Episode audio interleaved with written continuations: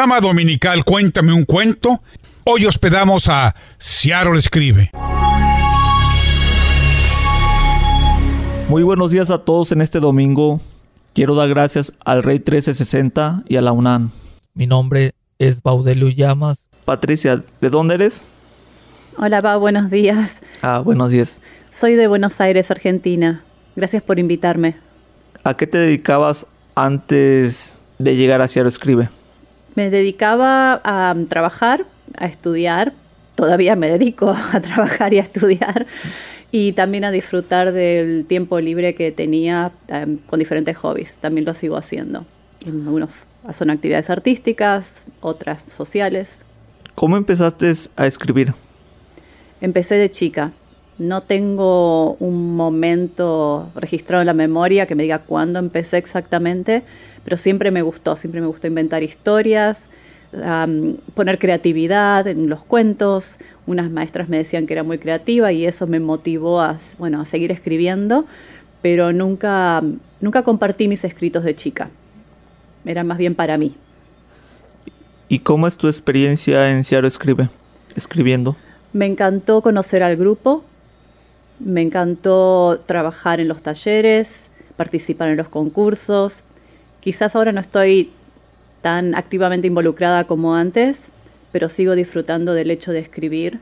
Y bueno, creo que conocí un grupo de gente genial, dedicado, amantes de la escritura, del aprendizaje y con mucha energía y mucha fuerza para manejar, para dirigir un grupo como Ser le escribe. ¿Qué significa para ti escribir? Escribir es como una, es una catarsis, es expresar, es arte, es utilizar el corazón y el cerebro de diferentes formas para crear algo nuevo. ¿Qué le dirías a los radioescuchas que nos están escuchando el día de hoy? Que al que le interesa escribir que lo haga, aunque sea un poquito cada día o un poquito cada semana o cuando se sienta inspirado o, inspirada, cuando sientan que tienen que expresar algo, que no les importe si lo hacen bien o lo hacen mal, que si no escriben para otros lo hagan para ellos mismos. Es una forma de expresión, una forma de expresar lo que uno, lo que uno siente, ¿no? Hoy Patricia nos va a leer El Cantarito. El Cantarito viene siendo una de las cartas que le tocó a ella en la segunda antología de Ciaro Escribe. Y te voy a confesar que no le puse título, pero que si hoy le tuviera que poner título, le pondría Hombre de Agua. Así que, ¿lo leo? Sí. bueno. Sos agua, y yo no. Sos vital, río de caudal abundante, y yo no. El verde profundo de la naturaleza se alza sobre tus riberas y te observa, frondoso, alimentándose de la llovizna que tu viaje esparce. Has reforzado tu cauce en la tierra colorada a lo largo de una eternidad y te has creado una identidad. El rojo mineral de energía masculina se fusiona con la vegetación verde y femenina. Más allá están las cataratas, y hasta allí quiero llegar. ¿Cómo contener tanta belleza? Recorro la distancia que me acerca hacia uno de tus saltos más importantes, la garganta del diablo. Me han dicho que no hay comparación sobre esta tierra. Camino por una pasarela que atravesándote desde la altura se extiende hasta allí y la anticipación me domina. La pasarela me muestra un camino sin un final visible. El cielo está plateado y la luz del sol me llega con un brillo atenuado de todas direcciones y de ninguna a la vez. El agua, de un rojizo plateado, me salpica desde abajo. Empieza a gotear y las gotas son cada vez más gruesas. El agua me salpica desde arriba. Enseguida se desata el torrente y llueve con fuerza. ¿Cómo me protejo? Si me invades. Me empapas desde todos los lados y tu cortina líquida no me deja siquiera ver. Nada me ofrece reparo. Estoy expuesta, a tu merced, poderosa fuerza. Me dejo dominar porque no hay manera de resistirte. Caen las gotas sobre mi piel mojada y me entrego totalmente. Elevo mi cara al cielo, elevo los brazos y te recibo abierta. No hay vuelta atrás. La peregrinación continúa por unos minutos más, hasta llegar a tu salto. Ya estoy rendida a vos. Veo la caída infinita por primera vez y me quedo inmóvil. Las aves te sobrevuelan. Se lanzan en picada hasta desaparecer en tu espuma y vuelven a surgir triunfantes, rindiéndole culto a la creación. Mis ojos no pueden con tanta gracia, la elegancia de tu ritmo. Los buitres te observan hipnotizados. ¿Mis ojos te contienen? Ya no hay palabras que me permitan describir la intensidad infinita que fluye en la caída, haciéndome saber que nada te detendrá, que somos un reflejo el uno del otro y que esa misma intensidad se aloja en cada uno de nosotros, seres humanos únicos e irrepetibles. Así todo, somos uno. ¿Cómo nos comunicamos la mutua pertenencia? ¿Cómo te alojo? ¿Qué forma te puedo dar? Seres humanos, que no nos llegamos a reconocer en nuestro interior, sabiendo que sos la esencia que nos une. En tu fluir buscas el cauce, expresas emoción y sed de que te contengan. ¿Cómo te contengo, hombre de agua? Porque eso sos. Sos agua, sos vital, río de caudal abundante. Tu rojo y mi verde, fluyendo al mismo tiempo cuando me rodeas. Cuando me abrazas con la misma fuerza y en brutal intensidad te entiendo y te siento. Tu caudal de emociones me necesita, se acerca y se aleja, y me pide que me transforme en ese recipiente que te contenga. Tus emociones fluyen con tu naturaleza, te volvés energía que nos conecta y se extiende hasta disolvernos en átomos. En mi forma de mujer, en mis caderas redondeadas, en mi abrazo que apenas llega a cubrirte y protegerte, querés, fuerza de la naturaleza, que te contenga, que sea tu cántaro, y en tu ternura, tu cantarito. Bueno, y a continuación me gustaría leer el primer escrito que fue seleccionado para Puentes, que fue la primera antología de Desearle Escribe. Decidí participar porque sí, había una razón en particular. Pero es una historia que surgió a partir de una frustración grande y ahora está en el pasado. Se llama Adiós. No soy una víctima, soy una mujer que aprende Hoy me despido porque no me escuchaste, aunque al principio me permitiste creer en ti como en una familia. Confié, pensando que me ibas a cuidar y a guiar. Por un tiempo me hiciste sentir escuchada, protegida, y te correspondí. Cumplí con mi parte del pacto. Llegué todos los días a tiempo e hice mi trabajo como era debido. No abusé de tus beneficios ni de tus servicios me dediqué por completo, a tal punto que me dejé parcialmente de lado al elegirte por sobrecrear mi propia familia. Me ofrecías vida social, la promesa de una trayectoria y un contacto ilimitado con mis hermanos. Eras mi familia y me contenías. Pasaban los años y a mi alrededor sucedían cosas. Mis hermanos, tus empleados, Crecían, se hacían un nombre, recibían oportunidades, eran visibles. Yo deseaba que no dejaras de verme, que entendieras mis sueños, mis ganas de crecer dentro de tu organismo que ya había cobrado vida propia. Habías cambiado bastante en diez años. Y a medida que cambiabas, creabas un espacio para mis hermanos y al mismo tiempo te volvías más impersonal. Esperé mi turno pero al final me volví invisible. Continuaste asignándome un recinto rodeado de cuatro paredes, en contacto con niños que aprendían y que al mismo tiempo, sin ser su intención, me absorbían, apartándome del mundo. Así comprendí que enseñar un idioma no es nada simple, sobre todo si utilizas ese idioma solamente. Por un lado, te transformas en un maravilloso puente que busca saltar una barrera lingüística al conectar dos mundos. Y te diviertes. Por el otro, cuando pasas la mayor parte de tu día entre cuatro paredes, apenas comunicándote, te das cuenta tarde o temprano que eso genera aislamiento. Y el aislamiento te vuelve invisible, aunque no quieras. Es una función del crecimiento de toda organización. Y cuando tu organización empieza a crecer, tus hermanos compiten por la atención. Las horas, los días, las semanas, los años son limitados. No hay para todos, pero no siempre se sabe el por qué.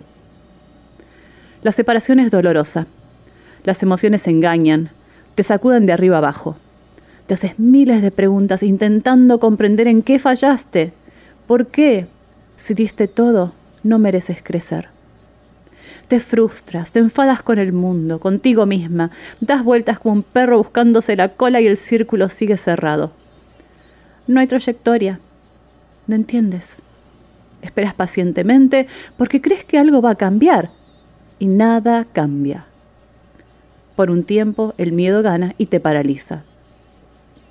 Te crees invencible, pero te puede pasar también. Al final he tomado conciencia y me cuesta entenderlo. Soy diferente. Durante 10 años pertenecí a tu familia y fui un puente. Existí entre tu cultura y la mía, la que representaré hasta el final de mis días. Te cuesta aceptar que no me vea ni suene como mis hermanos, mis colegas, que hable, respire, ame y sufra como yo sé. Es mejor que no me vean, que no me veas. Qué pena. Tuviste la oportunidad de mantenerme a tu lado, de acompañarte a perseguir tu ideal, pero decidiste que no te sirvo más y no me explicas el por qué. Solo me permites interpretarlo porque tu mensaje es sutil, visible para mí, invisible para los otros. Estás flotando en el aire con letras grandes y no te animas a decírmelo en la cara. No pensé que fueras tan cobarde. Hoy te estoy pensando, te estoy sufriendo, sabiendo que es el final. Te di lo que pude, un cuarto de mi vida, porque creí en tu misión, en tu filosofía. Pensé que los predicabas para mí también y por eso me quedé contigo, fiel, fue difícil comprender que yo no era parte del plan. Duele. Mañana será un nuevo día, lleno de posibilidades. Reconozco que hoy aún tengo miedo de la incertidumbre, pero no soy una víctima. Soy una mujer agradecida que se libera, que encuentra una forma de limar un punto de la circunferencia, que se vuelve delgado hasta que desaparece, y el círculo vicioso se abre al fin. Por allí entra el aire, y el círculo vicioso ya no es más círculo, sino una línea orgánica que cobra una nueva forma, la que yo quiero darle mientras sigo mi camino. Gracias por estos 10 años. Adiós. Muchas gracias, Patti, por acompañarnos. Gracias a ustedes por permitirme compartir estos momentos con ustedes por el espacio. Mi nombre es Baudelio Llamas, soy el nuevo director Ciaro Escribe. Nací en la ciudad de Lázaro Cárdenas, Michoacán. Tengo más de 15 años viviendo aquí en el estado de Washington. ¿Cómo empecé a escribir? Mi primer escrito fue en la secundaria, cuando la maestra nos había pedido a todos que escribiéramos una historia donde llevara cuatro palabras, que sería B, V, R y doble R y se me ocurrió escribir la historia de el vaquero y el burro. ¿Por qué esa historia? Porque esa historia llevaría las cuatro palabras que la maestra estaba pidiendo y cada vez que yo hablara del vaquero o del burro mencionaría dos palabras y no tenía que preocuparme por andar buscando la forma de, de que esas palabras aparecieran en, en la historia. Entonces la maestra no me creyó cuando estuvo revisando la historia. Me dice, eh, esta historia tú no la escribiste. Yo le contesté, sí maestra, yo la escribí. Y me dice, no, porque esta historia se la copiaste a alguien. Por más que yo intenté decirle a la maestra que esa historia era escrita por mí, no me creyó. Entonces dejé de escribir y en el 2006 comencé a escribir historias. Después empecé a escribir eh, frases cortas y con el tiempo me di cuenta que, que tenía bastantes escritos y, y, estuve buscando la forma de, de que mis escritos estuvieran grabados, que tuvieran nombre.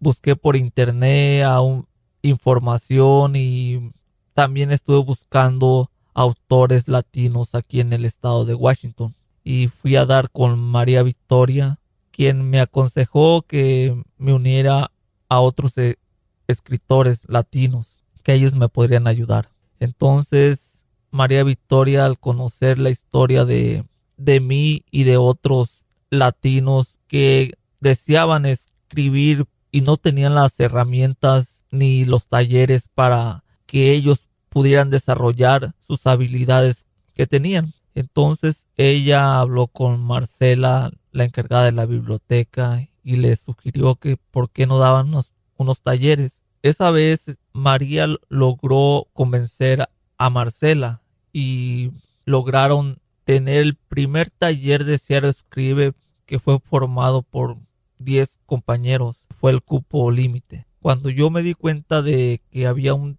taller, porque estuve siguiendo en las redes María Victoria, ella publicó esa información, me inscribí y logré estar en, la primera clase de Seattle Escribe. Poco a poco fui aprendiendo y aprendiendo, desarrollé más habilidades para escribir y expresarme al escribir. Me di cuenta que, que lo que más me gusta es la poesía. He aprendido bastante y continuaré aprendiendo. ¿Dónde pueden seguirme?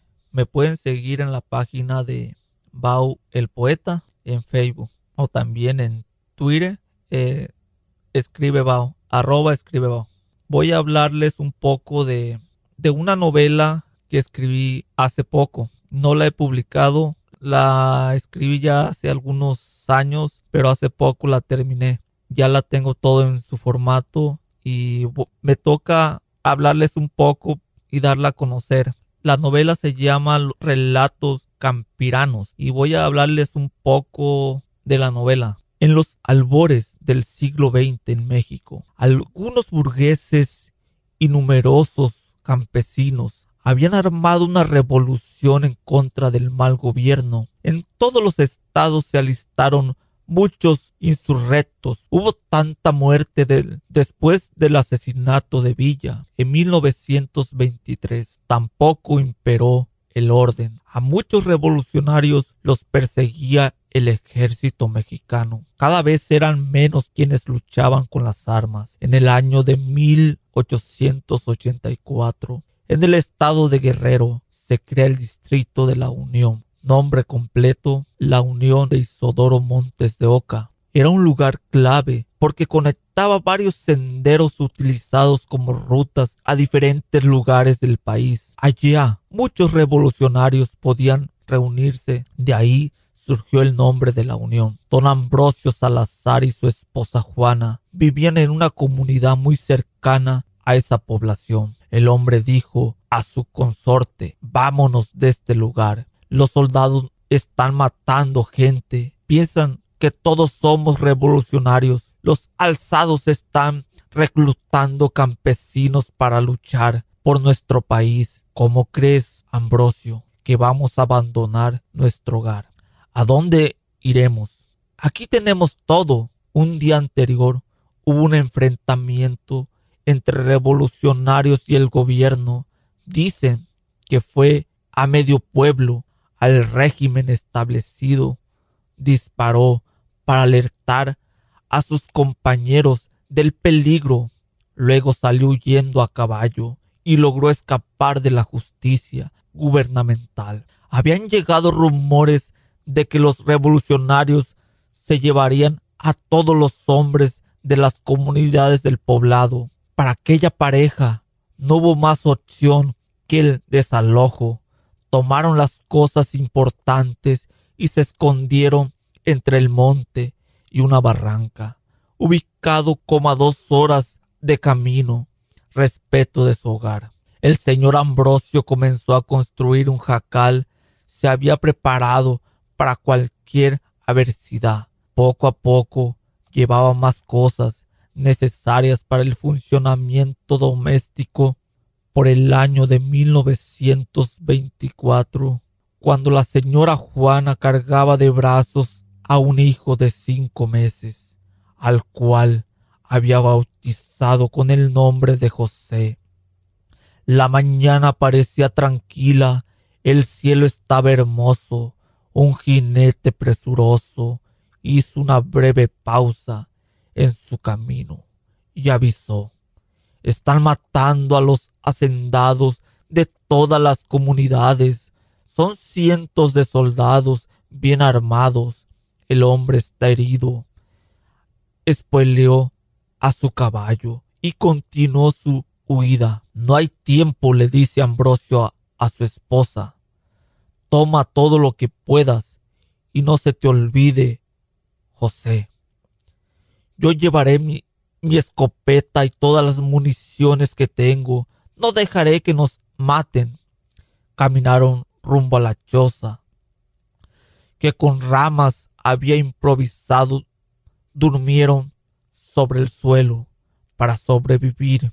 Ambrosio tenía que cazar venados en el monte, muy cerca de donde fincó su jacal. En el cerro de las avispas, los revolucionarios habían establecido su campamento. La vista era hermosa. Había un corral de piedra. Los soldados vieron huellas de caballo. En ruta hacia esa montaña dejaron sus propias cabalgaduras muy lejos y subieron a pie. Luego escucharon voces de personas. Con sigilo rodearon a los alzados. El hombre al mando gritó, ríndanse o se mueren. Comenzó la balacera. Ambrosio y su esposa estaban asustados de oír tantos disparos. Al intercambio de fuego se prolongó horas una mujer y un hombre revolucionario, los dos huyeron del enfrentamiento. De veinte alzado, solo hubo esos dos sobrevivientes para evitar sospechas y sobreponerse a ese sangriento ataque. Ambos tomaron caminos distintos. Ambrosio andaba en la casa de venado. Encuentra a la mujer revolucionaria, quien le dice que puede darle mucho del dinero que ella y el otro fugitivo tienen escondido. Si le ayudo a sacarlo y que el día anterior los soldados habían matado a todos sus compañeros y que solo ella y otro habían logrado salvarse, Ambrosio, por temor, le dice a la mujer que no podía ayudarle. ¿Qué tal si aquel hombre está escondido por ahí y me mata, la mujer se va. Invitamos a todos los radioescucha a las clases de Ciaro Escribe que son gratuitas y también los invitamos a visitar la página www.ciaroescribe.org. Ahí los invitamos a que se suscriban y van a recibir un boletín informativo donde anunciamos las fechas para las clases que se llevan a cabo en Ciaro Escribe. Muchas gracias.